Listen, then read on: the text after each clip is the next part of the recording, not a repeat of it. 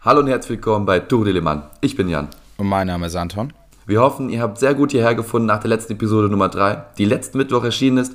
Und vergesst nicht, jeden Mittwoch erscheint Tour de Le Mans, der Startup-Podcast. In der heutigen Episode reden wir über eine riesige PE-Funding-Runde bei Ecotel, den minimalen Stromverbrauch von Ethereum und die Wiederauferstehung des Fire Festival Gründers. Aber bevor wir zu unseren News kommen, lass uns doch erstmal darüber reden, welche Limo wir denn heute dabei haben. Und zwar geht es um äh, Zurück in die Vergangenheit, ja, äh, gegründet und wach seit 2003 steht auf der Flasche. Dazu der Hashtag Refillable und äh, die Etiketten vegan, Pfandflasche und Mehrweg. Also man merkt äh, Startup, aber so der Hashtag ist auch ein bisschen so 2015 äh, 15 Vibes. Äh, es geht um Fritz Limo und zwar hat ja, äh, waren das eine der ersten Player, die gesagt haben, der deutsche Limo-Markt ist uns ein bisschen altbacken. Lass uns mal schauen, dass wir irgendwas Cooles, Alternatives daraus bauen. Und ist jetzt wahrscheinlich neben äh, Cola und Pepsi der größte Softdrink-Hersteller in, in Deutschland. Ja, interessant. Übrigens, da würde ich dich fast schon korrigieren. Ich glaube, wenn man es auf Bundeslandebene schaut, ist überall Coca-Cola die, die beliebteste. Aber ich glaube, entweder in Sachsen oder in Thüringen war es, da ist es, glaube ich, wie heißt es nochmal da drüben? Äh, Vita Cola heißt es, glaube ich. Das Problem ist Ganz aber, genau. es geht ja hier auf Bundesebene gesehen und nicht auf regionale äh, Subdinger äh, spezialisiert. Daher die Sorte, die wir uns heute rausgesucht haben, oder die ich spezifisch mir rausgesucht habe, weil sie, weil sie mich so unfassbar geflasht hat, ist Apfel, Kirsche, Holunder. Und äh, ich würde mal sagen, wir probieren erstmal einen Schluck.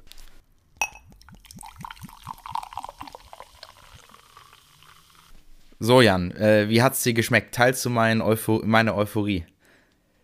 Ja, absolut. Ich muss sagen, es hat so leicht winterlichen Geschmack, dadurch, dass noch so Apfel mit dabei ist. Ich könnte mir fast schon vorstellen, dass so etwas Zimtartiges dazu passen würde. Und wer in den letzten Episoden auch schon da reingeschaltet hat und mir zugehört hat, ich gucke immer sehr, sehr gerne auf die Zucker, Zuckeranzahl. Und zwar sind es auf 100 Milliliter 7 Gramm also genau noch äh, perfekt an der Grenze, damit es auch wirklich offiziell als Limo bezeichnet werden kann. Finde ich ganz, äh, ganz witzig, dass da Fritz Limo gut aufgepasst hat. Das heißt, die wollen zwar innovativ sein, aber am Ende unterdrücken sie sich dann doch oder passen sich ans System an sozusagen. Sehr schön. Jan, du bist ja gestern noch äh, ordentlich unterwegs gewesen. Äh, was war denn der Anlass? Ja, wie ihr wisst, bin ich ja in München unterwegs und hier geht es jetzt richtig los und zwar das Oktoberfest startet. Also äh, heute ist auch das Anstechen. Das heißt, ja, hier laufen jetzt viele Leute in Lederhosen, in Trachten rum und das, sieht, das ist schon sehr witzig. Da muss man sich erstmal dran gewöhnen als äh, komplett neuer, neu zugezogener. Warst du schon mal beim Oktoberfest? Ich war tatsächlich noch nie beim Oktoberfest, aber dieses Jahr wird es dafür extra Overkill weil ähm, einmal über die Arbeit, äh, ich habe ja auch in München gearbeitet, ähm, gehen wir einmal aufs, auf die Wiesen und dann nochmal mit meiner Familie und Freunden zusammen. Das ist irgendwie, die Euphorie intern geht gerade da schon ziemlich ab. Ja, sehr witzig. Ich glaube, jetzt nach zwei Jahren Pause könnte es schon echt sehr extrem eskalieren. Ich hatte da auch ein ganz interessantes Gespräch gestern. Auf der einen Seite gibt es schon noch Leute, die wegen Corona tatsächlich nicht hingehen, so wie ich das gehört habe. Aber auf der anderen Seite hast du halt genau eben wegen Corona, nach zwei Jahren Pause, sind die Leute so heiß und sie sitzen zu Hause und die Lederhose, die ist schon, die wird schon warm gemacht, die wird schon warm getrunken. Ich glaube, manche Leute könnten sehr heiß sein. Mal schauen, wie das ist, jetzt nach so zwei Jahren wirklich so ein massives, riesiges Event zu haben. Ja, wobei ehrlicherweise, ich finde die, den, äh, die, die Kommentar bezüglich Corona, dass Leute deswegen nicht hingehen. Das Robert-Koch-Institut hat ja schon vor Corona äh, relativ äh, gut die Grippezahlen veröffentlicht. Und wenn du dir das visualisierst, dann siehst du so August, September, alles normal. So, und dann gegen Ende September fängt an, so ein roter Punkt in München riesengroß zu werden, der dann so bis zum Anfang Oktober geht und dann wie langsam zusammenschrumpft. Und dann kommt so die echte Grippewelle erst von Norden nach Süden. Also man sagt auch immer, in München ist die Woche nach dem Oktoberfest sind alle krank. Bin mal gespannt, wie das dann tatsächlich aussieht. Also ich persönlich gehe ehrlich gesagt fast schon davon aus, dass ich es mir da hole. Aber das, das kann man, glaube ich, vorher nicht, nicht so fest sagen. Ja, hey, lass uns doch zu den News weitergehen, oder?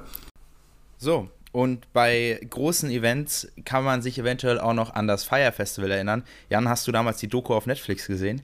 Ich glaube, dass ich sie nicht gesehen habe, aber ich habe sehr, sehr viel davon gehört. Ich bin leider nicht der extreme Netflix-User, aber definitiv, ich habe davon viel gehört. Das, das Projekt war mal in aller Munde, vielleicht kurz zusammengefasst. Das Fire Festival war von einem damals 25-jährigen Amerikaner, der gesagt hat: Hey, ich verstehe eigentlich, wie Online-Marketing funktioniert. Ich glaube, ich kann hier ein cooles Event äh, schmeißen, indem ich einfach äh, mir ein paar Artists ranhole und dann zusätzlich als nices Gimmick noch irgendwie eine ehemalige Drogenschmuggelinsel von Pablo Escobar in den Bahamas mir raussuche und dort dann ein richtig dickes Ding veranstalte. Allerdings sind dann seine organisatorischen Skills äh, an, an äh, Grenzen gestoßen und das ganze Ding ist mehr oder weniger ins Wasser gefallen, äh, im, im, wahrsten Sinne des Wortes. Allerdings, als die Leute schon da waren und dann ein großer Sturm losgebrochen ist und nichts von dem, was er eigentlich versprochen hatte, halten konnte. Und im Bezug auf, auf seine Person wurde dann auch Vergleiche angestellt, wie dass das der moderne Bernie Madoff gewesen sei. Also wirklich schlimme Betrugsvorwürfe. Und der ist jetzt nach fünf Jahren aus dem Knast gekommen und äh, hatte direkt äh, an seinem ersten Tag eine Verabredung mit einem New York Times Reporter, der ihn äh, interviewt hat und ein Profil über ihn geschrieben hat. Was waren seine ersten Gedanken, nachdem er jetzt irgendwie erstmal extrem viele Menschen betrogen hat und nach fünf Jahren aus dem Gefängnis kommt? Irgendwelche Reue gezeigt oder was sind seine ersten Gedankengänge und, und was möchte er jetzt starten? Also es gibt tatsächlich ein paar, eine, ein, eine, einen Ausschnitt, wo er sagt, äh, gefragt wird, ob er denn sich jemals entschuldigt hätte und da sagt er, nein, er hat sich nicht entschuldigt, fragt aber auch direkt zurück, ja, was würdest du denn den Leuten sagen? Und ich glaube, da kann man jetzt viel drum herum reden. Ich glaube, es ist an sich wahrscheinlich eine, eine fehlerbehaftete Einstellung. Trotzdem kommt da auch so ein bisschen durch, so, selbst wenn du sagst, es tut mir leid, ähm, ist das sicherlich eine gute Geste, aber es ist nicht, es ist schon schwer, über eine verbale Äußerung wirklich seine Reue zu, zu verdeutlichen. Aber ich habe dir mal ähm, zwei, drei äh, zwei Zitate mitgebracht aus dem, aus dem Interview selber. Und zwar, äh, das erste ist, I, I just missed the computer so much, said Mr. McFarland. I missed that more than anything. Also der, der Social Marketing Boss, das kommt schon wahrscheinlich daher, dass er ziemlich viel Zeit irgendwie aufs irgendwelchen Social Media verbringt, würde ich jetzt mal einfach vermuten, oder? Der Typ hängt den ganzen Tag irgendwie auf Facebook und postet schlechte Witze. Ja, wobei er auch zum Beispiel mehrfach in äh, Isolierungs- oder in, in verschärfte Haftverhältnisse gekommen ist, weil er zum Beispiel einen USB-Stick rumgeschmuggelt hat, auf dem er seine Memoran äh, ver, ver, festgehalten hat. Oder auch zum Beispiel über die Bezahltelefone an einem Podcast über das Fire Festival äh, teilgenommen hat. Also der ist schon jemand, der so die Außenwelt und äh, Öffentlichkeit sehr, sehr stark schätzt und dafür wahrscheinlich alles tun würde. Das zweite Zitat ist: If I worked in finance, I think it would be harder to get back. He continued. Tech is more open, and there, the way I failed is totally wrong. But in a certain sense, failure is okay in entrepreneurship. Das ist schon mal eine sehr interessante Aussage. Also der sagt jetzt schon implizit, sagt er damit, hey, ich habe kein, keine schlechte Absicht gehabt, damals dieses Event zu machen aber wenn man sich mal anschaut, wie schief das gelaufen ist, das ist einfach unverantwortungsvoll gewesen von ihm. Ja, er geht zwar auch viel darauf rein, dass, dass er sich verbessert hat, also dass er jetzt eine bessere Person ist, als bevor er im, im Gefängnis war. Und er, ist, er bestätigt auch nochmal so das ganze Thema Lügen und, und Unwahrheiten verbreiten. Das, da schaut er mit einem sehr äh, ja, äh, schlechten Gewissen drauf zurück aber es ist auch wieder so, man könnte jetzt an der Stelle natürlich auch wieder über Adam Newman und, äh, und seine Geschichte reden oder insgesamt so die, die Hybris, die teilweise andere Tech-Unternehmen oder die Tech-Unternehmerindustrie auf Leute, die da neu einsteigen, äh, abspielt, eingehen und sagen, hey, es ist vielleicht wirklich so, dass Leute das eher spannend finden, dass er diese Story durchgemacht hat, als jemand, der einfach jetzt das erste Mal gründet. Vielleicht noch eine Sache aus dem Zitat, er sagt ja, dass bei Tech ja, sozusagen entspannter ist, wieder einzusteigen im Vergleich zu Finance. Ich frage mich, da meint er jetzt das im Bezug darauf, mit welchen Kollegen du zusammenarbeitest, weil da hätte ich jetzt gedacht, dass bei, bei in, in, im Finanzwesen mehr eher skrupellosere Menschen unterwegs sind als bei Tech. Äh, oder ob er da jetzt meint, wenn er Produkte an Konsumenten anbietet, dass ja einfach bei Finanzprodukten mehr Vertrauen da einfach mitkommt. Was glaubst du, was sind deine Gedanken jetzt so dazu? Also ich glaube, die Finanzindustrie ist natürlich deutlich älter und in der Hinsicht auch konservativer. Also wenn du jetzt einen Goldman oder eine Großbank anschaust, die sind ja mittlerweile voll mit starken Reglementierungen, teilweise auch Drogentests, um festzustellen oder sicherzustellen, dass die Leute eine gewisse soziale Konformität eventuell sogar schon haben. Tech ist da ein bisschen, sag ich mal, losgelöster, einfach auch, weil es deutlich mehr noch auf Innovationen ähm, fokussiert ist und du am Ende nicht praktisch ein großes Unternehmen überzeugen musst, um, um erfolgreich zu sein in der Finance-Industrie, sondern halt eben einen Venture Capital Fund reicht, um deinen Fuß wieder in die Tür zu, kommen, äh, zu bekommen und, äh, und wieder richtig loszulegen. Allerdings ist hier auch nochmal ein interessantes Element, wenn du einmal im äh, Gefängnis warst, darfst du, glaube ich, in den USA kein Geschäftsführer mehr werden. In Deutschland ist das ähnlich. Ähm, und, und daher stellt sich für ihn ja auch so ein bisschen die Frage, so, wie, wie löst er das jetzt eigentlich? Weil er hat 25 Millionen Dollar in Debt, die er noch abzahlen muss. Und das kriegt man, glaube ich, mit einem 9-to-5-Job nicht wirklich hin. Dementsprechend bleibt abzuwarten, ob er jetzt tatsächlich eventuell sogar im, in einem anderen Unternehmen anfängt zu arbeiten oder sich eine Struktur und ein Team findet, mit dem er nochmal was Neues gründen kann. Äh, insgesamt fand ich jetzt den Eindruck, den er gemacht hat, aber ein bisschen, äh, ja, so ein bisschen messiashaft, so ich wurde gewaschen äh, von meinen äh, bösen Ideen und Vorstellungen, bin jetzt ein besserer Mensch, aber wirklich konstruktiv geil fand ich jetzt nicht das, was er gesagt hat. Okay, ja, das kann ich mir auch gut vorstellen. Ich muss aber sagen, ich könnte mir ganz gut vorstellen, dass er einen relativ guten Comeback schafft. Das, die ganze Story erinnert mich übrigens auch ein bisschen an Finn Kliman. Ich weiß nicht, du könntest mich da korrigieren, falls du den Vergleich da irgendwie ein bisschen fehlhaft findest. Aber ich glaube, allein schon durch die, ja, ein bisschen so All PR is good PR, ja, also das ist, äh, der Typ hat einfach extremste Aufmerksamkeit errungen und ich glaube, damit kommt auch einfach eine große Followerschaft, klar viele Leute werden ihm misstrauen, aber trotzdem, er hat einfach eine große Reichweite, die er irgendwie auf jeden Fall nutzen kann. Und Reichweite ist einfach immer noch so machtvoll, dass er, auch wenn er vielleicht nicht mehr selbst Geschäftsführer sein kann, irgendwo noch marketingtechnisch echt nochmal ganz viel Power raushauen kann. Ja, da muss man jetzt einfach mal abwarten, wie sich das Ganze weiterentwickelt. Ich glaube, bei dem sind auch die Strukturen einfach noch nicht so vorgegeben, dass man das jetzt gut vorhersehen könnte. Da steckt auf jeden Fall viel drin. Das ist, eine, ist, eine, ist ein bisschen zufällig, was da jetzt draus werden kann. Kommen wir jetzt mal vom moralisch schlechten zum moralisch eher positiveren, wenn man das so formulieren darf. Und zwar geht es jetzt um Patagonia. Ich denke mal, die News haben in der letzten Woche wahrscheinlich wirklich alle mitbekommen. Aber genau aus dem Grund muss ich die auch einfach nochmal anreißen und auch nochmal ein bisschen den Starter-Bezug mit reinbringen. Kurz und knapp, worum geht's? Der Patagonia-Gründer hat sein äh, Milliardenunternehmen, ich glaube, es ist bei so um die drei Milliarden ungefähr, wird es geschätzt vom Wert her, hat das jetzt in eine gemeinnützige Stiftung verwandelt. Das heißt, er ist jetzt schon relativ alt, ich glaube so äh, stolze 80 plus und hat sich einfach überlegt, okay, was passiert mit meinem Unternehmen, wenn, wenn es mich nicht mehr gibt. Und er hat über IPOs nachgedacht, er hat darüber nachgedacht, einen Verkäufer zu finden, aber er hat gesagt, das ist alles nicht richtig. Mein Unternehmen muss das wahre Ziel haben, de, de, der Umwelt zu helfen am Ende des Tages. Und er möchte, wollte die Werte seiner, seines Unternehmens jetzt gut, gut schützen und hat sich deswegen gegen diese anderen äh, ja, Optionen abgeneigt und hat sich jetzt für eine gemeinnützige Stiftung entschieden. Anton, was hältst du davon? Sagst du, das war, das kann so funktionieren?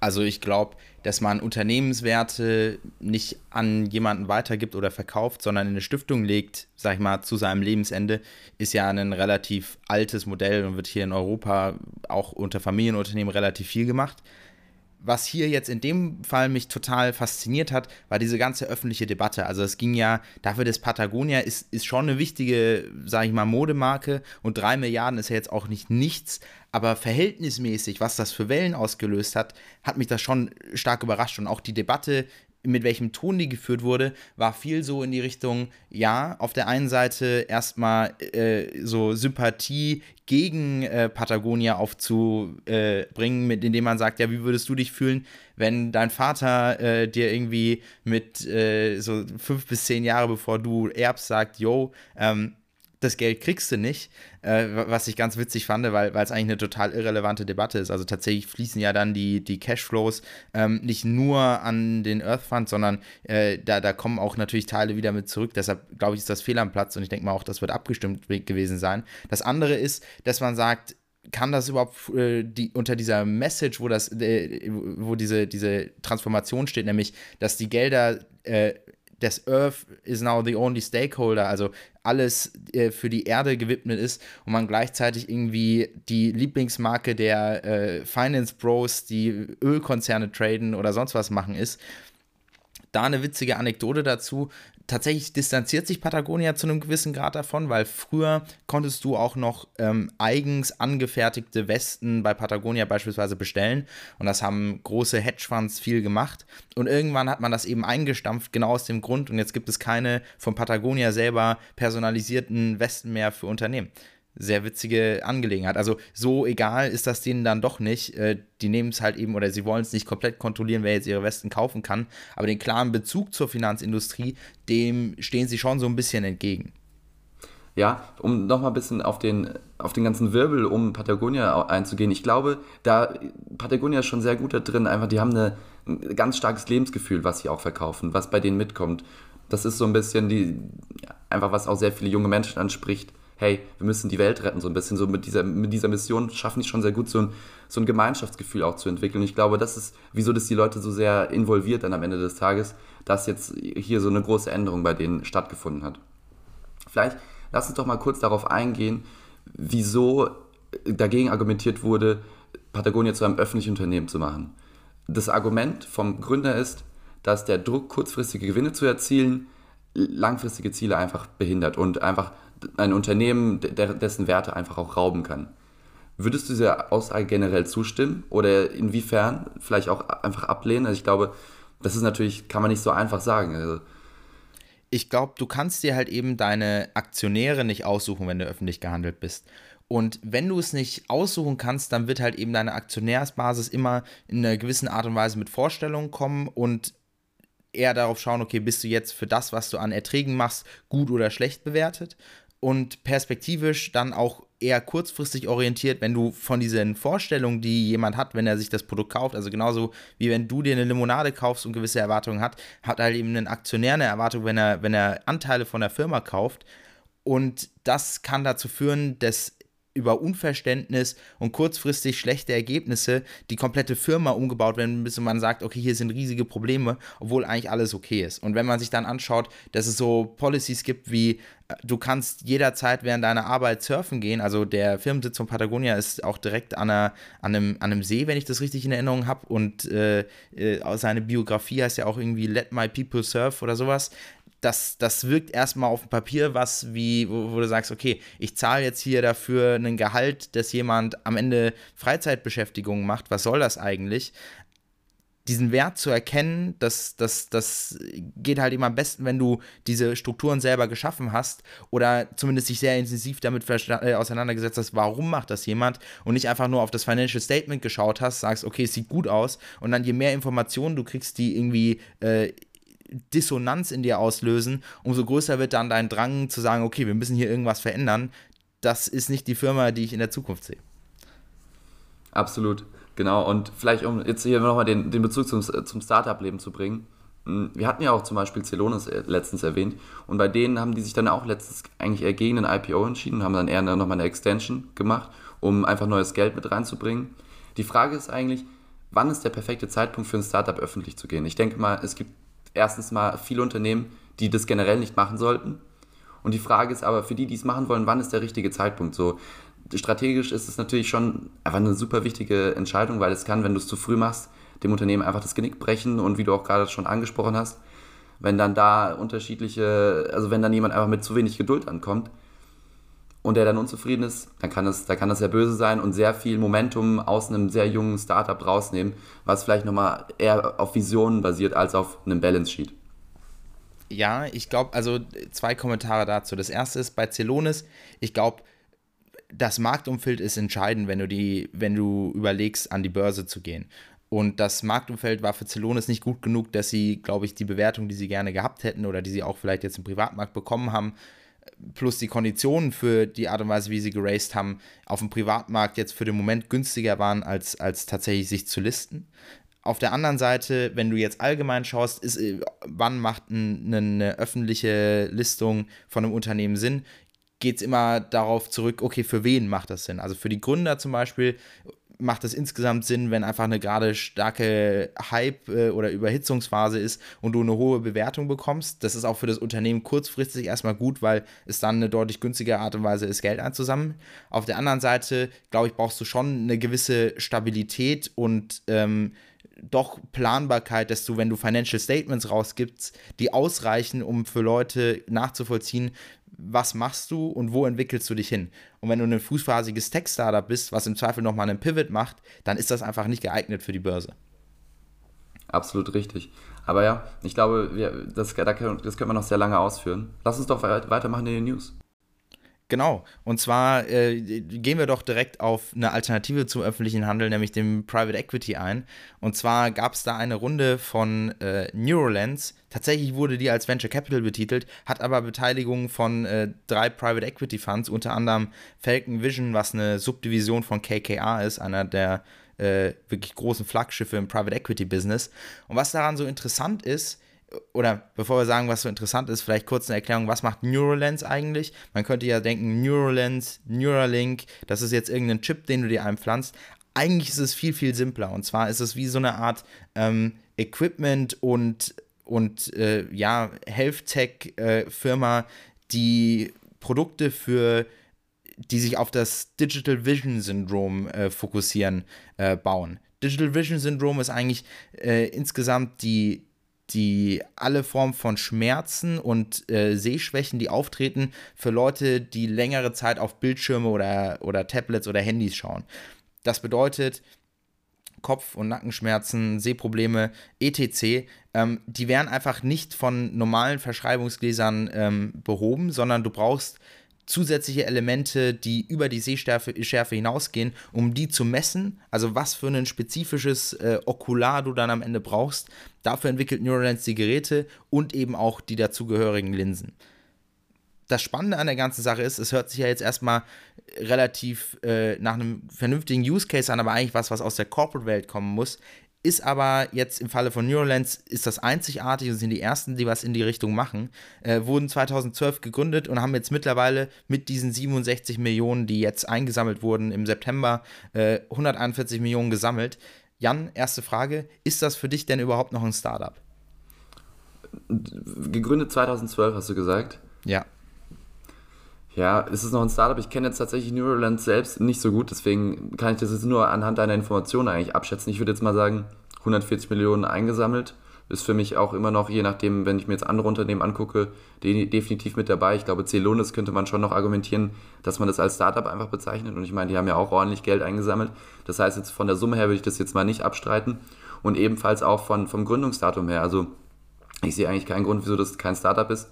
Ich habe ja, glaube ich, auch schon mal erzählt, wieso ich zum Beispiel auch Startups in, in den Index mit reinbringe. Ich sage, dass da noch eine ganz große Vision mitkommt und dass man noch viel Potenzial in der Zukunft sieht, auf das man hinarbeiten kann. Das ist für mich, was sehr stark mit einem Startup verbunden ist. Und wenn Neuralens da einfach noch sehr viel Innovatives in Zukunft vorhat und treiben möchte, dann würde ich das definitiv bejahen. Ja, Neuralens ist ein Startup. Alles klar. Ich, ich glaube, zwei Dinge, die ich dazu noch erwähnen wollen würde. Das erste ist, sie sind die, das 28 schnellste Health, äh, die 28 schnellst wachsende Healthcare-Firma in, in der Welt äh, nach INC, das ist ein Magazin in den USA. Also definitiv noch voll auf dem Growth-Track. Das andere ist, ich fand es interessant, weil wir letzte Woche ja auch über, warum im Zuge von Kim Kardashians Private Equity Fund äh, darüber gesprochen haben, dass PE-Funds immer mehr auch Venture Capital Investments machen. Und das wäre jetzt halt eben gebunden an die Frage, ist das überhaupt noch ein Startup? Auch die Evaluierung gewesen, ist das jetzt ein Private Equity Investment oder ist es ein VC Investment? Ist natürlich ganz klar ein VC Investment, weil du mehrere Investoren hast und nicht KKR die ganze Firma gekauft hat und mit Schulden überladen hat. Aber das ist wiederum so ein, so ein Ding, Venture Capital oder Startups, die einen sehr klaren Produktfokus haben und jetzt dabei sind, das nur noch zu skalieren, sind eigentlich eher ein Private Equity Case als ein Venture Capital Phase, weil es viel, viel planbarer ist als diese, sag ich mal, eher hochrisikobehafteten äh, Visionen, die sich ausspielen im, im, im normalen Startup-Markt. Letztes Ding, langweilig, aber gut so ein bisschen mit einem Fragezeichen hinter dran. Könntest du dir vorstellen, als Startup-Begeister bei so einer Firma zu arbeiten? Ehrlich gesagt, ich glaube, für mich ist sehr, sehr wichtig, dass das Produkt mich auch sehr, sehr catcht, ja, und bei dem Unternehmen muss ich sagen, ich habe jetzt auch tatsächlich im Office, also bei mir im Büro, kenne ich jetzt einige, die sich selbst eine Brille zulegen mussten, weil sie durch jahrelanges jetzt mittlerweile auf Bildschirme blicken, Sehschwächen entwickelt haben. Also ich glaube, der, der, das Bedürfnis und was sie da lösen, ist absolut valide. Mich persönlich aber begeistert das jetzt nicht so sehr, deswegen würde ich einfach ein ganz klares Nein geben. Jetzt kommen wir mal wieder nach Europa, aber bleiben beim PI-Thema. Und zwar hat EQT eine 2,4 Milliarden Euro Fondsrunde jetzt geschlossen. Und ähm, worauf fokussieren sie sich? Sie fokussieren sich auf europäische Startups, die aber auch schon extrem, extrem gewachsen sind. Und ich glaube, das ist sehr, sehr spannend. Ich glaube, wenn man jetzt auch nochmal diesen Vergleich zwischen den USA und Europa zieht, gibt es ja viele Sachen, über die wir diskutieren könnten. Ich meine, in den letzten Jahren gab es oft Beschwerden, dass in Europa du eigentlich als, als Unternehmen, wenn du wirklich groß Geld einsammeln möchtest, du nicht darüber hin, äh, darum hinwegkommst, einfach in die USA zu schauen. Das hier ist ja auch eigentlich ein ganz großes Zeichen dafür, dass es in Europa auch jetzt in diesem schwierigen Marktumfeld trotzdem noch sehr viel Geld zu holen gibt, was ja ein positives und, und tolles Zeichen ist. Vielleicht nochmal zu EQT und zu dem Fonds, das, das ist der EQT Growth Fonds. Hm, die investieren ungefähr in so 50 bis 200 Millionen Euro Tickets und in so Bereiche wie Enterprise, in Consumer, Health und Climate Tech. Und vielleicht um mal so ein bisschen den, die Größe von Unternehmen, wo sie reingehen, auch nochmal aufzubringen. Andere Sachen, die sie, wo sie gerade drin sind, ist Vinted. Ich glaube, das könnten, kennen vielleicht viele. Kannst du äh, am Ende des Tages Kleidung verkaufen, kaufen. Vinted übrigens vor einem Jahr mit einer 4,5 Milliarden Bewertung unterwegs gewesen. Also wir sehen auch hier von Bewertungen äh, ganz woanders als vielleicht jetzt bei einem typischen VC. Oder auf der anderen Seite haben wir nochmal den ähm, Finanz, Finanz-Startup oder Unternehmen Mambu, auch mit einer 5,5 Milliarden äh, Valuation. Oder Epidemic Sound, auch sehr, sehr witzig. Epidemic Sound hat, glaube ich, auch ein, ist, wenn du es jetzt äh, in Startup-Jargon bezeichnen möchtest, ein, ein Unicorn. Ich glaube, 1,5 Milliarden war die Bewertung jetzt auch irgendwann letztens. Und was die eigentlich machen, ist nur Royalty-Free Music anbieten. Das bedeutet wirklich einfach nur für Creator, YouTube oder was auch immer, vielleicht auch für einen Podcast, die machen eigentlich nur die Hintergrundmusik. Aber ich glaube, die machen das auf die Art und Weise cool, dass sie das ganz cool äh, matchen zu dem Content, den du hast. Also du hast dann wahrscheinlich irgendwelche Algorithmen, die ganz gut, ganz gut für dich automatisch einfach die Musik aussuchen, die zu deinem Video oder zu dem, was du machen möchtest, passt. Aber das ist jetzt ein bisschen off. Lass uns äh, über EQT reden. Die Frage ist, wie konnten die eigentlich so viel Geld einsammeln in diesem schwierigen Marktumfeld und dann auch nochmal in Europa? Das ist schon eine Hausnummer. Ja, ich, ich finde es witzig, weil es relativ zeitgleich mit der News-Headline kam, dass Goldman wieder anfängt, äh, praktisch die Low-Performer auszusortieren, was im Markt als komplettes äh, Bärenzeichen wahrgenommen wurde. Also man, man kann von Goldman halten, was man möchte, aber ich glaube, innerhalb der Finanzindustrie wird schon wahrgenommen, wenn jemand weiß, wie die Zukunft aussieht, dann ist es wahrscheinlich Goldman. Und wenn die sagen, wir entlassen jetzt einfach mal die schlechtesten, keine Ahnung, ein bis fünf Prozent, dann gehen sie nicht davon aus, dass jetzt in nächster Zeit übermäßig viele Deals gemacht werden. Also ob das jetzt MA ist oder Listings, äh, ist eigentlich egal. Dadurch äh, eigentlich ein schwieriges Zeichen. Und auf der anderen Seite des Spektrums ist jetzt diese EQT-Runde.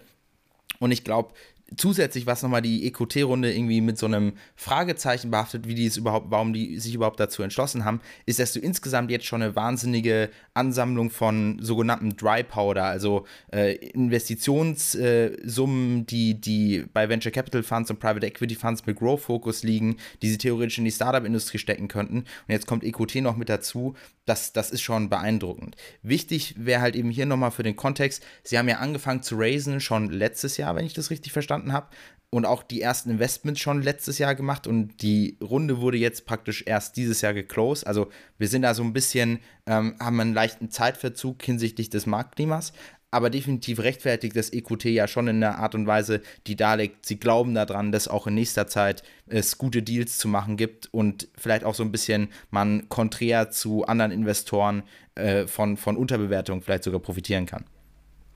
Gesunde Bewertung ist auch ein sehr, gutes, sehr guter Stichpunkt, um nochmal die Stellungnahme von EQT da ganz gut zusammenzufassen. Die erwarten jetzt in, in nächster Zeit keine Startup-Krise, sondern gesunde Bewertung, du sagst es schon, eher eine Gesundung des Systems.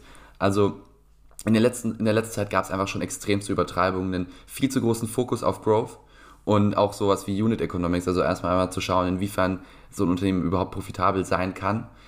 Auf der anderen Seite, was auch nochmal relativ interessanter Aspekt war, der erwähnt wurde, ist, der ganze ja, Arbeitsmarktkampf, also Fachkräftemangel, der schwächt sich jetzt auch ein bisschen ab, also dass es ein bisschen einfacher wird für Unternehmen, vielleicht äh, gute Angestellte zu finden. Und das ist auch die Argumentation, mit der, mit der sie herantreten und sagen, die nächsten Jahre, also 2022, 2023, könnten die besten Startup-Jahre werden, weil mit diesen vernünftigen Bewertungen und einem ganz anderen Fokus deutlich erwachsenere und bessere Unternehmen daraus äh, sich herauskristallisieren. Okay, Jan, vielleicht abschließend, glaubst du, EQT greift mit, dem, mit dieser Einschätzung ins fallende Messer oder dass es tatsächlich einer der besten Funds äh, aus ihren jetzt nach Jahrgängen wird? Ich glaube ehrlich gesagt, dass, dass sie ganz gut dabei sind. Man muss dazu sagen, sie haben definitiv einen langfristigen Zeithorizont. Also man darf sich jetzt von so kurzfristigen Schwankungen definitiv nicht ablenken lassen.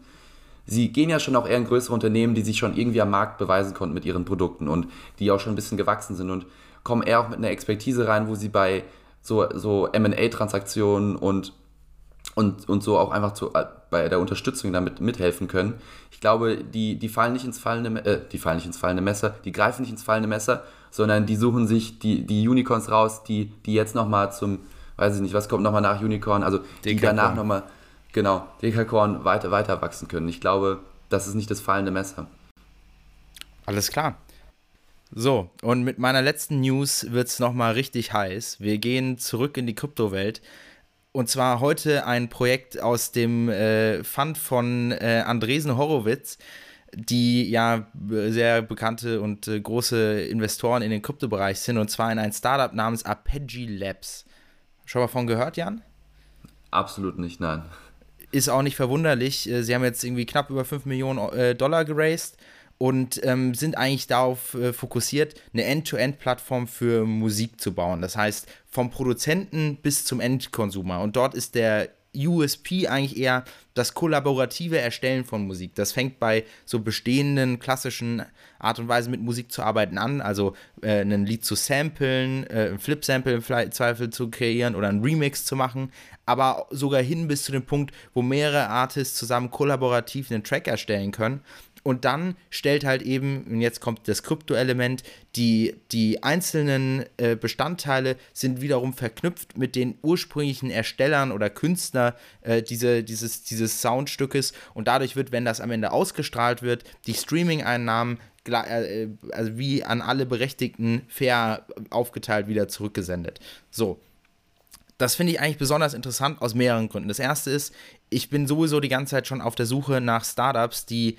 äh, mit der Kryptotechnologie eigentlich wirklich gute Use Cases machen. Also wo Krypto nicht, ich mache was, weil es Krypto ist, sondern ich will was machen und ich habe gesehen, dass Krypto es deutlich günstiger, einfacher oder schneller macht. Und genauso war es jetzt im Fall von Arpeggi Labs. Und die haben sich auch, äh, als sie so ein bisschen über ihre Gründungsphase er erzählen, gesagt, in der Musikindustrie wurden sie mit super viel Skepsis angeschaut, weil alle direkt, als sie Krypto gehört haben, gedacht haben, oh Mist, das ist der nächste Scam. Äh, und sie sagen mussten, nein, wir haben nichts mit den Coins zu tun. Wir sind auch nicht irgendwie tradable oder sowas, sondern das ist einfach nur die beste Art und Weise, um dieses Ownership-Problem und die, die Zahlungsflüsse aus den, aus den Streaming-Einnahmen äh, zu, zu bearbeiten.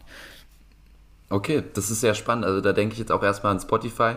Die stehen ja auch oft in der Kritik, dass, dass sie eigentlich die Künstler, die dahinter stehen, ja unfair, unfair bezahlen ich könnte mir gut vorstellen, dass das auch ein, ein, Case für die sein könnte, dass man durch so eine Technologie, ich glaube, bei denen so umzu, einfach so auf, auf Krypto zu wechseln, auf, auf die Blockchain zu wechseln, ist sehr, sehr schwierig.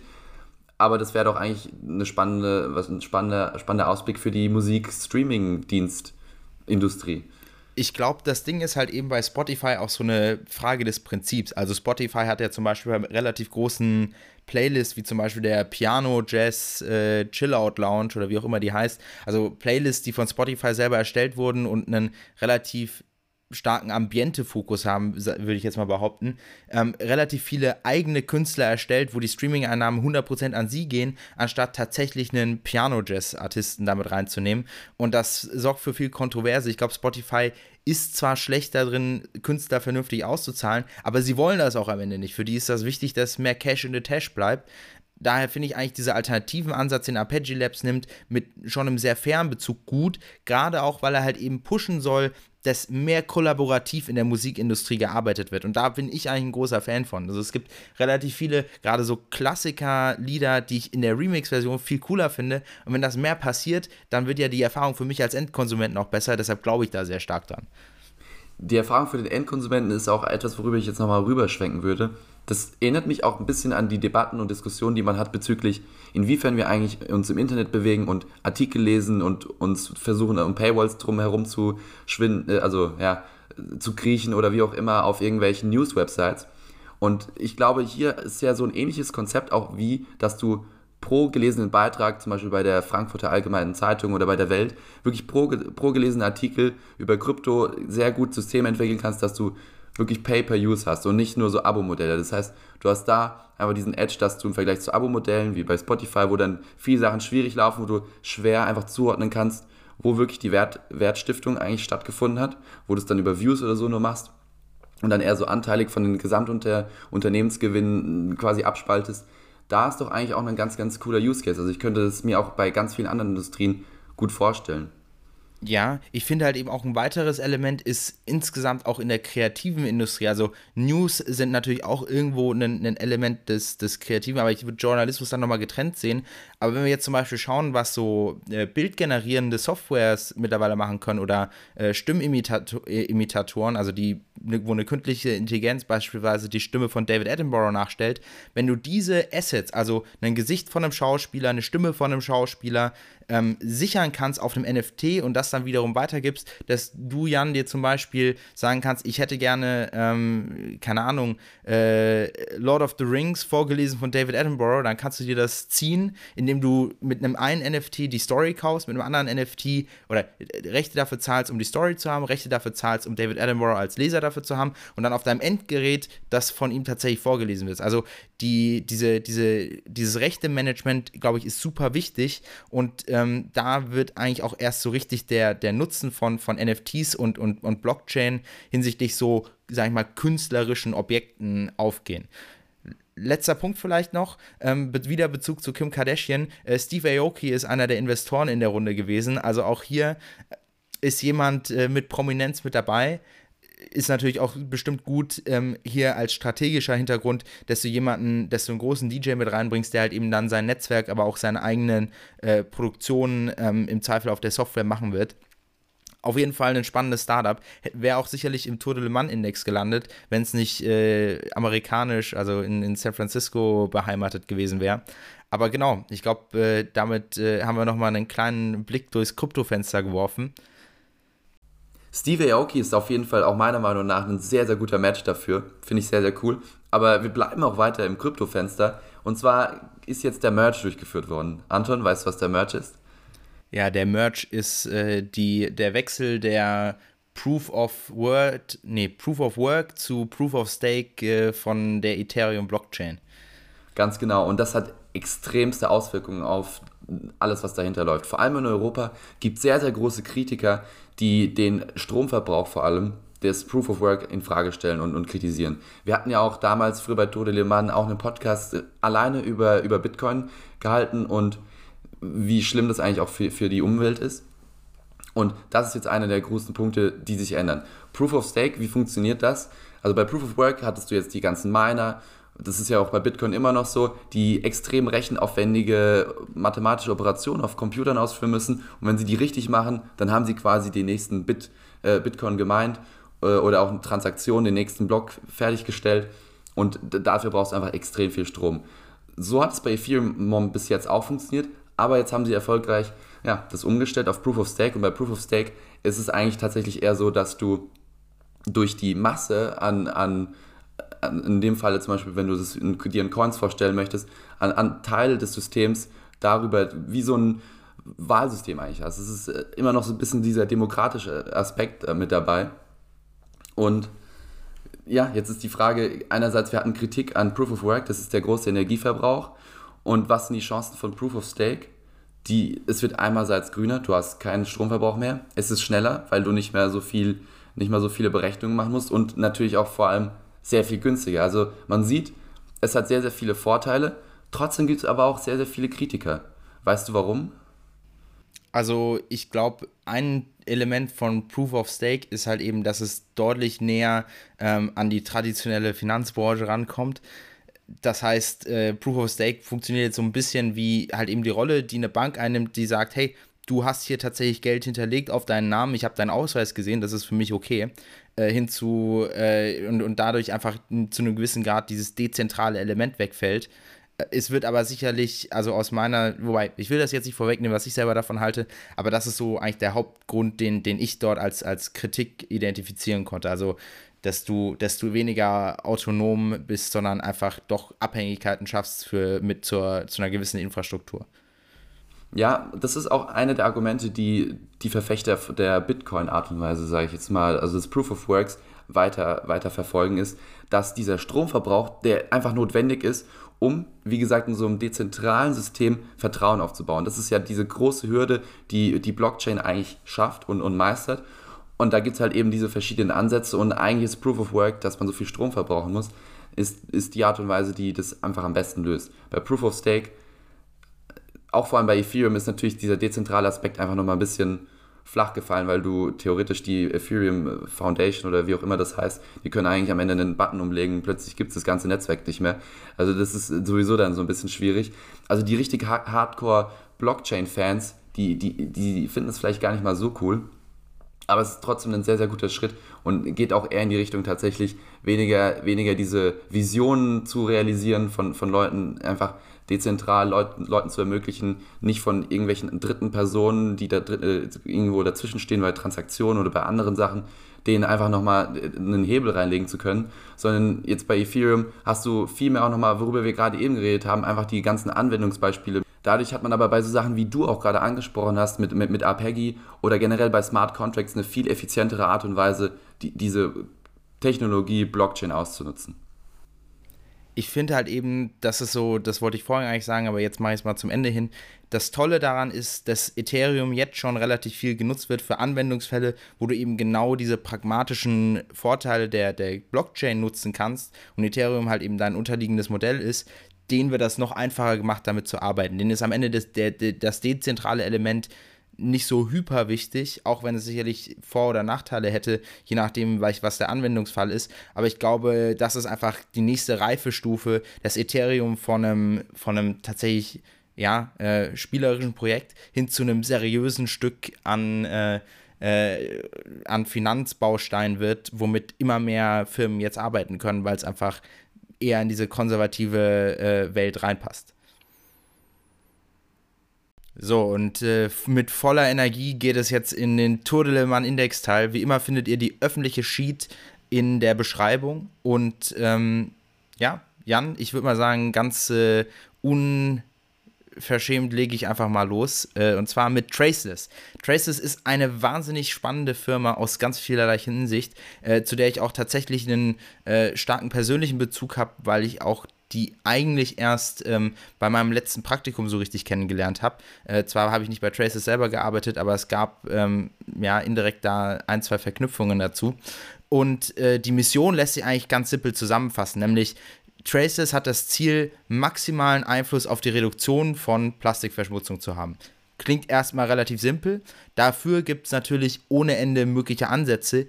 Ihrer ist zu sagen, hey, wir können die Industrie nicht verändern, aber wir können zumindest dazu äh, beitragen, dass andere Stoffe verwendet werden, außer Plastik, jetzt zum Beispiel bei der Produktion von Einkaufstüten. Also ähnlich wie bei Volta Greentech sitzen die sehr weit vorne in der Supply Chain und haben durch ein eigens entwickeltes Verfahren nun die Möglichkeit, biokompostierbare Plastikersätze zu schaffen. Also es nennt sich aktuell noch Biomaterials, es ist kein Bioplastik, ganz wichtig, weil Bioplastik ist zwar unter industriellen Komposit äh, Kompostbedingungen zersetzbar, aber wenn so eine Bioplastiktüte im Wald landet, dann schrumpft die mehr und mehr zusammen und hinterlässt dann diese Mikroplastikrückstände. Wenn, dessen, wenn du eine Traces-Tüte dort fallen lassen würdest, wäre sie tatsächlich weg. Also kein Mikroplastik, keine Rückstände, komplett biologisch zersetzt. Ähm, und das ist der Vergleich, den dort, der dort immer gemacht wird, ist, sie reden immer viel von einem Cradle-to-Cradle-Konzept.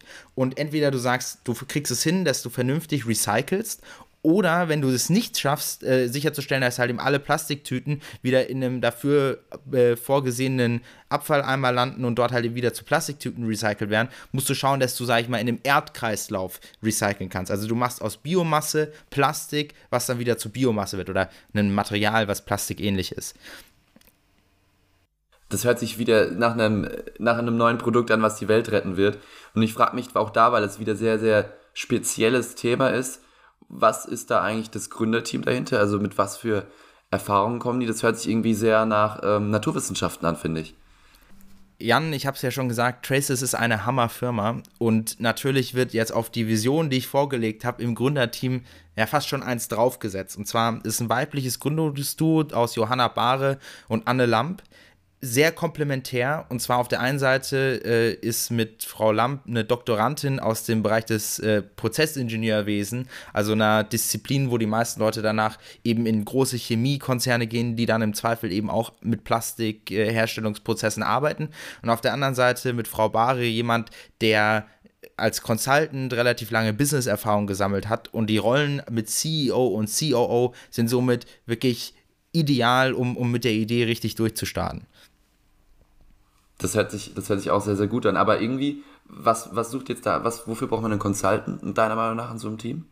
Ich glaube, als jemand, der komplett aus dem Bereich der Naturwissenschaften kommt, sind natürlich schon einige Business-Konzepte nicht unbedingt intuitiv. Also das ist um richtig guter Manager zu sein, brauchst du eine, zu einem gewissen Grad Erfahrung in dem Führen von Teams und, und halt eben ein Grundverständnis dafür, okay, wie reagiert ein Kunde, wie reagiert der Markt oder was für Auswirkungen hat das auf mein, meine Kundenbeziehungen oder meine Zulieferer, wenn irgendwie sich makroökonomisch was verändert. Und dafür ist es super wichtig, jemanden, der diese ganze ähm, Management-Teil, also Operations ist ja nichts anderes als die Aufgabenverteilung und Steuerung der, der der Business-Seite des Geschäfts.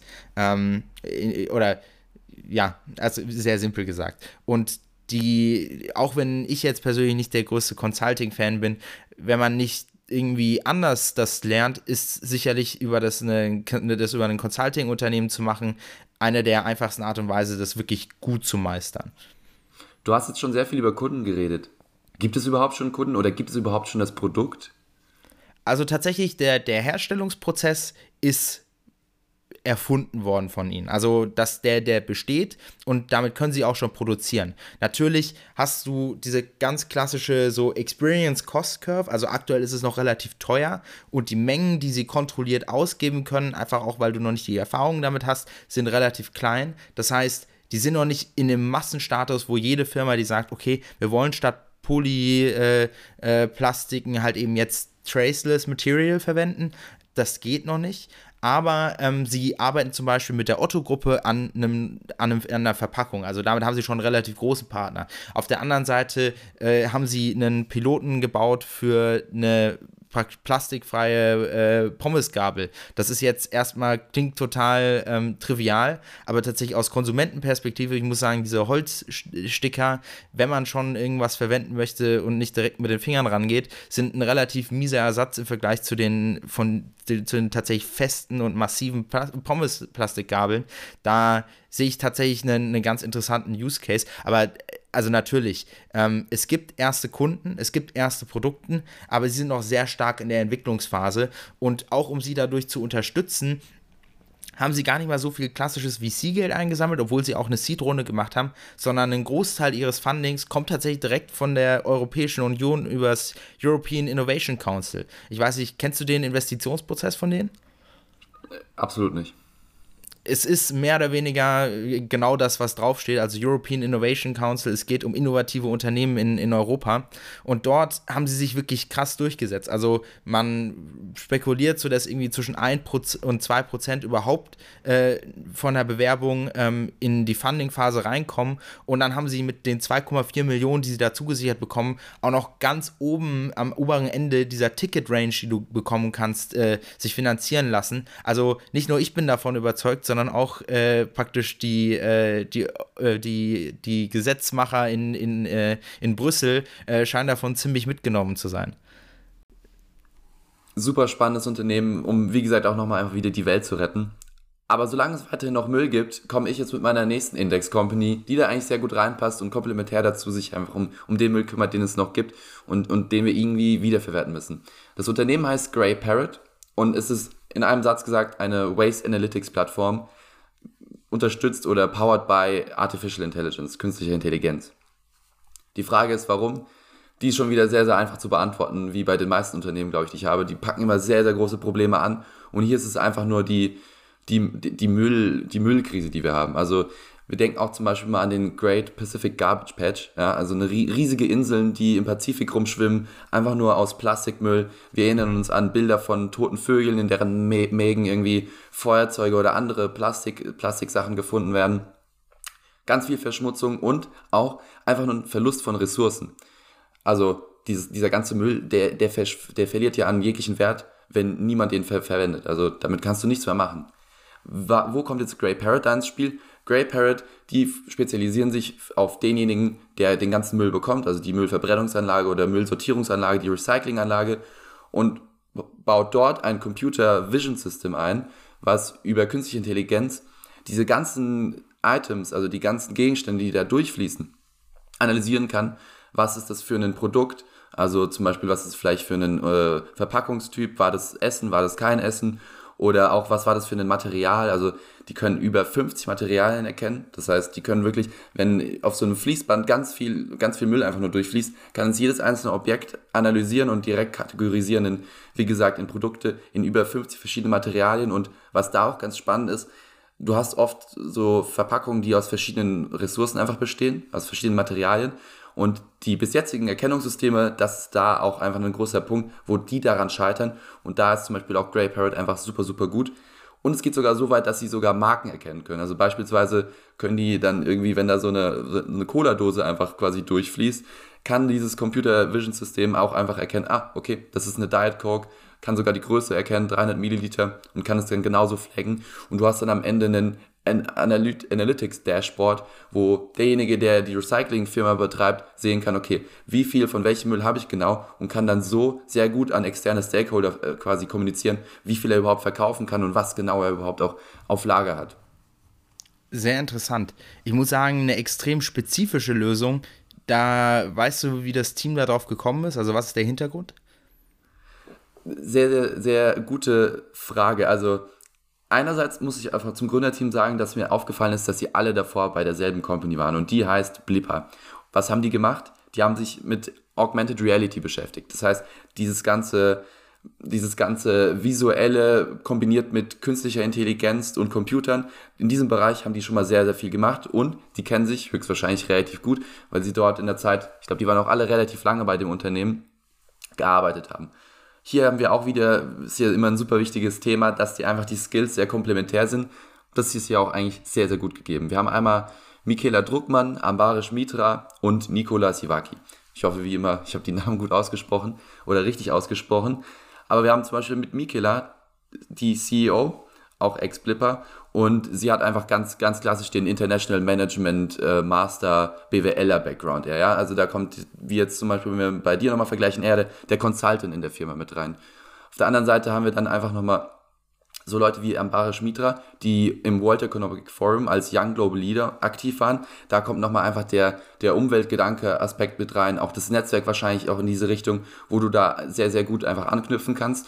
Und dann haben wir nochmal zuletzt denjenigen, der sich um das Produkt kümmern muss, ein Deep Learning Research Engineer, und zwar der Nikola Sivaki, der hat eigentlich sein ganzes Leben lang damit verbracht, wirklich irgendwie an Machine Learning zu arbeiten, Deep Learning. Und das ist wahrscheinlich ein absoluter Experte auf dem Gebiet. Und deshalb ist Grey Parrot dann auch wahrscheinlich so gut da drin, diesen Job einfach so gut zu machen. Und das Coole ist, wie, wie das eigentlich noch zusammen fungieren kann mit anderen Systemen. Also sie haben das als, als offene Schnittstelle, also Open API, kannst du das dann auch verbinden mit irgendwelchen Armen, die dann aus dem Müll wirklich das Richtige raussortieren, dann in, den richtigen Korb so zu, zum Beispiel halt legen, um es danach weiter zu verwerten.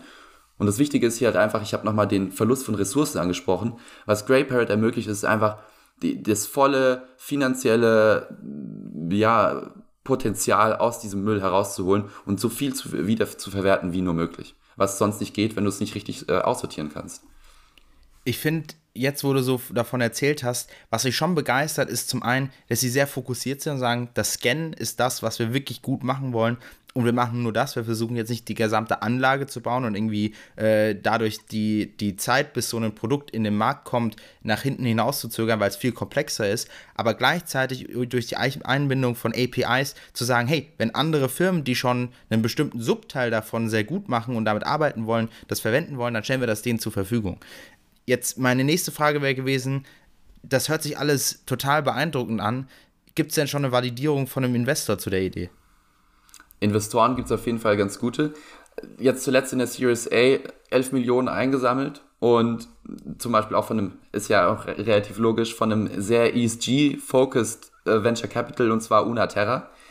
Äh, macht natürlich super viel Sinn, also einfach mit dem Fokus da. Definitiv können die der Leute überzeugen. Ich glaube auch zahlentechnisch können die sehr gut überzeugen. Also die haben ihre Produkt schon relativ äh, gut ausgetestet. Ich glaube, die haben so 10 Milliarden verschiedene Items benutzt, um auch einfach nur die, die AI am Ende zu tra trainieren und kommen jetzt auf eine, eine Fehlerrate. Also ich habe ja vorhin erklärt, in welche Kategorien die die eigentlich einsortieren können. Äh, laut deren Aussagen zu einer Fehlerrate von unter einem Prozent.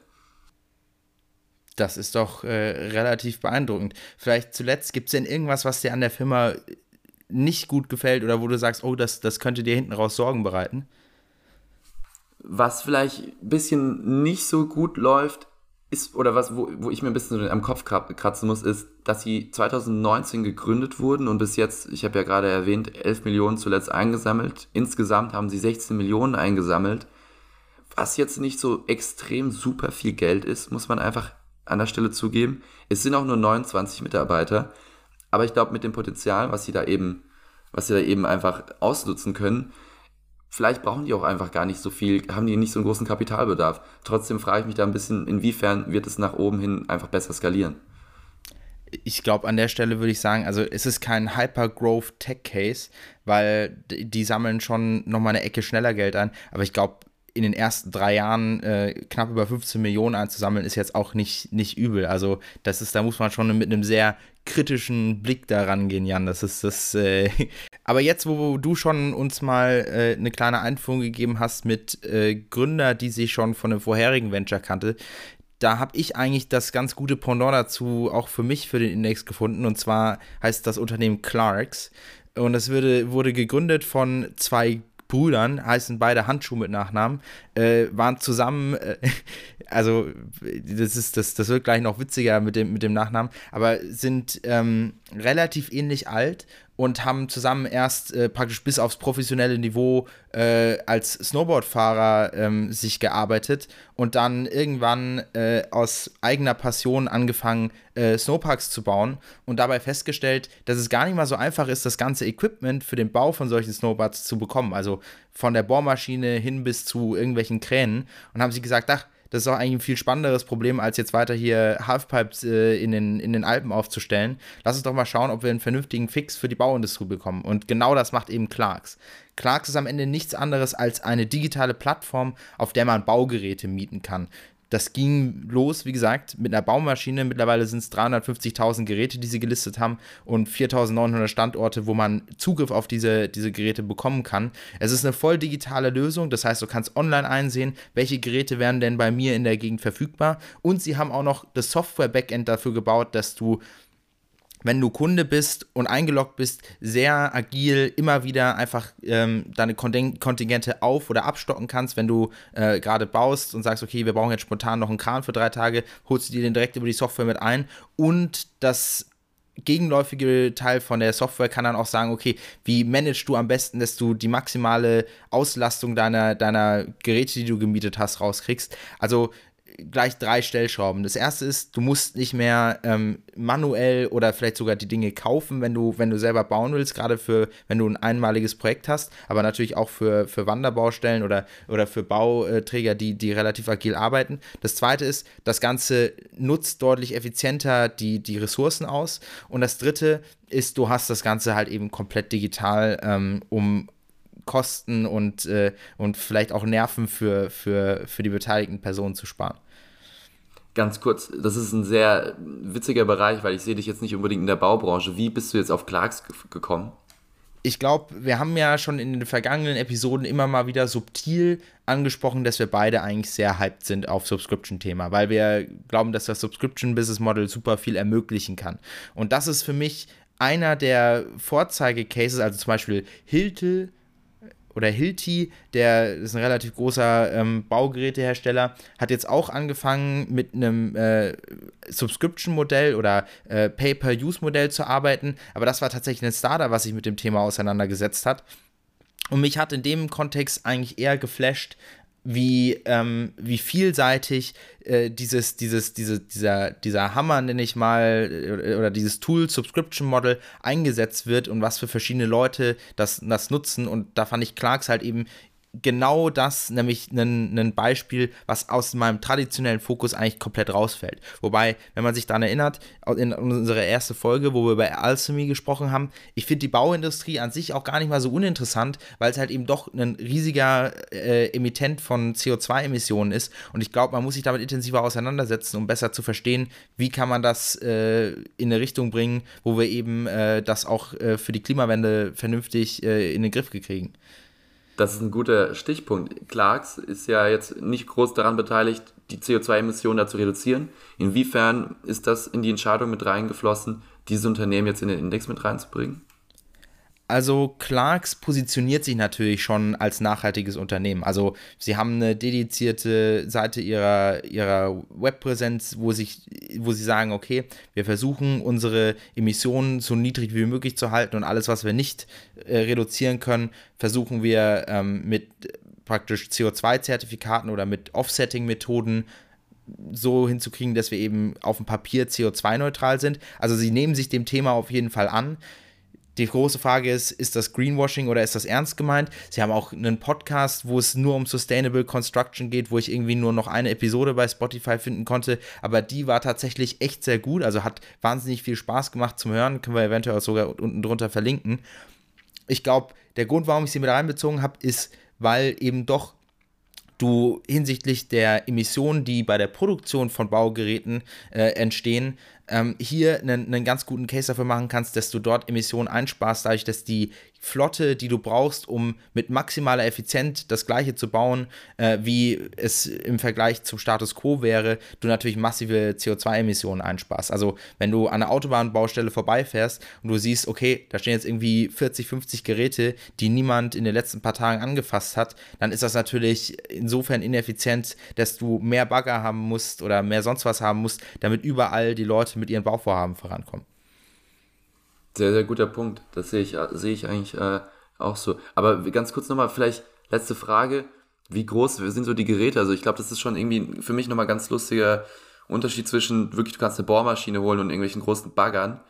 Wie passt das auf eine, auf eine Ebene? Also das frage ich mich nochmal so ein bisschen. Ich meine, mir so einen Bagger auszuleihen, das stelle ich mir schon interessant vor. Also geht es auch eher in die Richtung B2B? Es geht definitiv in die Richtung B2B. Also äh, die Bohrmaschine ausleihen, ich glaube, es geht hier um industrielle Bohrmaschinen und nicht um, keine Ahnung, deine, du willst irgendwie ein Bild an die Wand hängen und brauchst für einen Tag eine Bohrmaschine. Das findest du dann eher bei, wie heißt nochmal von Philipp Klöckner, das Startup, was, äh, was es nicht geschafft hat? Why Own It, genau. Bei Why Own It findest du als Endkonsument deine Baumaschine. Das ist eher, du brauchst irgendwie äh, irgendwas, um 500 Löcher am Tag zu bohren ähm, und irgendwas, also beispielsweise, äh, ich habe mal nachgeschaut, so ein Teleskop-Gabelstapler äh, oder Teleskoplader, also diese Dinger, die dann so einen 10, 15 Meter ausfahrbaren Arm haben mit einer Kippschaufel oder so eine Gabel, kann ich mir für 500 Euro am Tag mieten. Das fand ich eigentlich ganz witzig. Also es ist definitiv B2B fokussiert, ähm, um, um das nochmal aus dem Weg zu räumen. Bald haben wir hier den, den Baggerfahrer Anton in der Gegend. Das stelle ich mir sehr witzig vor. Ja, als Kind war das immer so ein bisschen eine Traumvorstellung. Vielleicht nur um es erwähnt zu haben, äh, Clarks ist jetzt in der Serie A, haben äh, insgesamt 18,5 Millionen gesammelt und ähm, sind eigentlich auf einem relativ, also man sieht schon, allein wenn man das Sortiment und ihre Abdeckung anschaut, die sind für ein Business relativ weit, sind natürlich auch schon ein bisschen älter, aber ich finde es wahnsinnig faszinierend, wie sie es geschafft haben, einen super guten Case für, für ein Subscription-Modell aufzubauen und den auch auf einem super hohen Niveau zu exekutieren. Dadurch ist, ist, ist Clarks äh, für mich einfach ne, ne, irgendwo äh, so ein kleiner Liebling äh, und, und dementsprechend auch jetzt Teil des Total Bun Index. Kommen wir mal jetzt zu meiner letzten Index Company für den heutigen Tag. Index Company Nummer 4. Ich muss mich um das vorwegzunehmen, fast schon ein bisschen schämen. Ich habe mich schon wieder für ein Food-Unternehmen entschieden und zwar heißt es Crisp. Es kommt aus den Niederlanden, aus Amsterdam, um genau zu sein, wurde 2018 gegründet, ist aber jetzt mit schon 360 Mitarbeitern auch zu einer relativ stolzen Anzahl oder Größe gewachsen. Und jetzt ist die Frage, was macht Crisp? Crisp ist ein Online-Supermarkt, in dem du per App Sachen kaufen kannst. Jetzt wird sich schon direkt der erste, äh, der erste denken oder der eine oder andere, oh, schon wieder so ein blödes Gorillas oder Flink, was soll das denn? Jan, hast du nicht noch letztens erst in der Episode gesagt, die gehen doch bald, bald pleite und jetzt ziehst du dir das genau dasselbe Ding in, in den Index rein. Wie soll ich dich jetzt eigentlich noch ernst nehmen? Und da kommt jetzt genau mein Punkt. das ist eben Crisp. Crisp macht genau das, aber viel, viel besser. Aber der Punkt ist auch, glaube ich, dass Crisp nicht dasselbe macht wie ein Gorillas oder ein Fling. Sie machen kein Quick Commerce. Sie liefern dir nicht in 15 Minuten dein Essen, sondern sie brauchen einen ganzen Tag dafür. Jetzt könnte sich schon wieder der ein oder andere denken, ja, mein Gott, also Convenience, was bringt mir das denn jetzt? Ich bestelle online und es dauert länger bei mir zu Hause anzukommen, als wenn ich selbst einmal mal zum Supermarkt laufe. Oder in einem noch besseren Fall, ich kann auch einmal zum Bauern gehen. Es geht schneller, wenn ich das selbst mache. Aber nein, das ist eben nicht der Fall. Crisp ist die digitale Plattform, um sehr effizient Transaktionen zu ermöglichen zwischen Produzenten, sehr lokalen Produzenten und, und einem Endkonsumenten. Das heißt, du kannst als Familie oder wie auch immer, wenn du deinen Wocheneinkauf machen möchtest, sehr tolle, hochqualitative, frische Produkte lokal, saisonal einkaufen. Du kannst es crisp, äh, crisp online machen und du hast dann einfach eine, die coole E-Commerce-Convenience, dass du es einfach ganz entspannt in deiner App machst. Aber im Hintergrund ermöglicht es dir dann einfach von überall aus der Umgebung dein Essen zu kaufen, was du halt eben brauchst. Und wie gesagt, es dauert alles dann 24 Stunden und bringt ganz viele gute Aspekte mit rein, die man auch wirklich einfach jetzt ganz stark von Gorillas oder anderen äh, Playern einfach abgrenzen muss. Ja, Jan, äh, meine erste Frage wäre, äh, du erstmal, das Überraschungsmoment ist bei deinen Index-Companies ja immer weiter gesunken, je mehr du auf niederländische Food-Unternehmen dich, dich fokussierst, aber erste Erkenntnis ist der erste Schritt zur Besserung meine große Frage wäre jetzt, wie groß ist denn dann eigentlich das Sortiment, wenn du super lokal unterwegs bist? Weil das wäre jetzt so der erste limitierende Faktor, dass du durch den Supermarkt ja eigentlich immer relativ gute Aufstellung hast, dadurch, dass die Sachen, keine Ahnung, die Birnen aus, äh, äh, aus Spanien kommen und du dadurch eine große Auswahl hast. Wie ist das bei Crisp? Bei Crisp gehen die den Ansatz ganz anders an. Die sagen, hey, wir wollen keinen Supermarkt haben, wir wollen keine Regale haben, die vollgepackt sind und eigentlich nur darauf warten und irgendwie verstauben darauf, dass irgendjemand das mal endlich kauft, weil es gibt ja vieles, das da wahrscheinlich mal auch mal länger rumliegt. Sie wollen eigentlich dieses ganze Lager, also sagen wir mal, wenn du dir jetzt mal einen Rewe anguckst oder einen Edeka oder irgendeinen Supermarkt hier in Deutschland oder auch woanders, das ist am Ende einfach nur ein Lager, wo dann irgendjemand hingeht und sich was nimmt und kauft. Und das sind ja auch ziemlich viele Kosten. Was Chris macht, ist einfach dieses komplette Lager einfach raus zu eliminieren. Du kriegst das Essen direkt vom Bauern oder vom, oder vom Hof, wo auch immer das herkommt. Du hast dadurch natürlich definitiv eine Begrenzung. Ich glaube, das Sortiment ist jetzt im Vergleich zu einem Supermarkt kleiner, weil du gezwungen bist, viel saisonaler einzukaufen und einfach auch viel lokaler. Klar, definitiv, da wird dann das eine oder andere fehlen. Aber der Trend, die, die Wokeness, die aktuell äh, durch die Gegend schwappt, äh, die, führt, die führt ja dazu, dass es einfach generell einfach im Trend ist.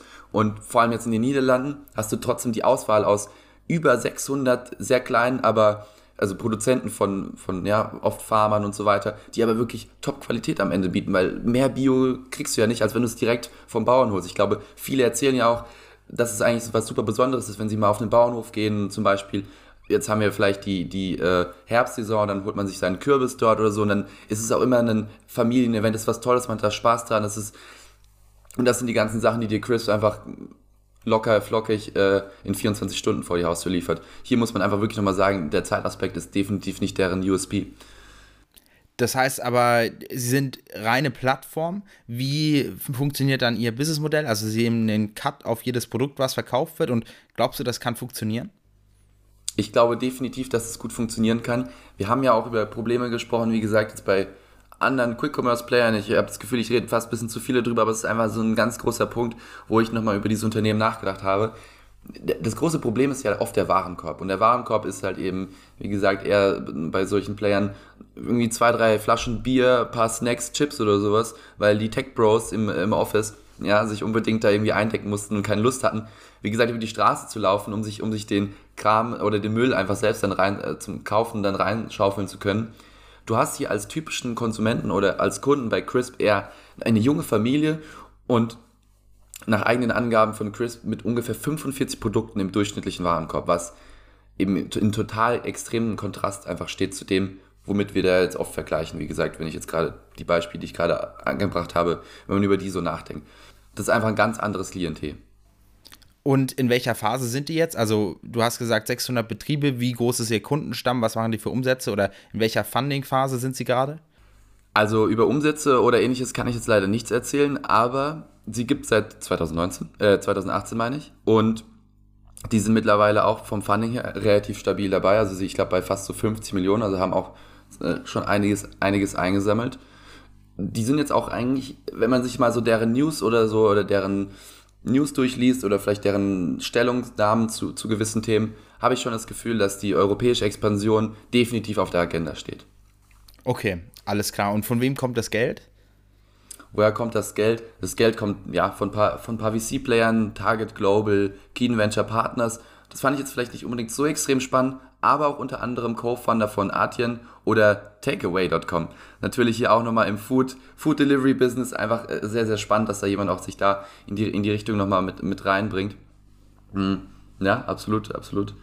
Äh, zwei kurze Exkurse. Das Witzige ist, äh, Target Global hat tatsächlich auch bei Clarks investiert, äh, jetzt wo du das ansprichst. Das andere ist, kennst du diese Videos, wo eine, ich glaube, es ist eine Britin, so sagt, wie spricht man Luxusmarken aus und dann so französische, keine Ahnung, Ulysses Nardin oder Cartier richtig darstellt und da so ein bisschen sich lustig drüber macht, wie die Amerikaner das aussprechen. die Firma ist, glaube ich, Etienne, nicht Adyen. Aber. Fair ja, guter, guter Punkt. Was mir vielleicht nochmal ganz gut einfällt, als sehr, sehr positiver Aspekt, den ich mitnehme von, von Crisp, ist die extrem gute Custom Retention auch. Die haben auch mit einer Zahl rumgeworfen, da muss man natürlich immer aufpassen, wie, wie die die berechnen, aber die haben gesagt, dass 85% der, der, des Umsatzes, glaube ich, was sie, was sie steigern konnten, kam eben über bereits bestehende Kunden. Also das heißt, die ja, Account Expansions in dem Sinne sind, sind super gut. Und das spiegelt sich auch nochmal sehr gut einfach darin wieder, wie glücklich die Kunden sind, dass sie lange bleiben. Zeigt für mich nochmal und ist die Bestätigung, dass das ein gutes Modell ist. Ich glaube, generell sich die Retention anzugucken, ist ja jetzt nichts Neues. So, dann kommen wir zum Ende des Index-Teils und somit auch zur Ende dieser Folge von Tour de Le Mans. Jan ist schon am Dancen. Falls ihr glaubt, äh, Jan ist übermütig und baut sich gerade Klumpenrisiko in seiner Index-Sammlung zusammen, gebt uns Feedback, schreibt uns eine E-Mail, folgt uns auf LinkedIn und äh, bewertet diesen Podcast auf der Plattform eures Vertrauens. Ansonsten, Jan, hören wir uns in der nächsten Folge von Mann, die nächsten Mittwoch erscheint. Und bis dahin, macht's gut. Macht's gut, danke dir, ciao.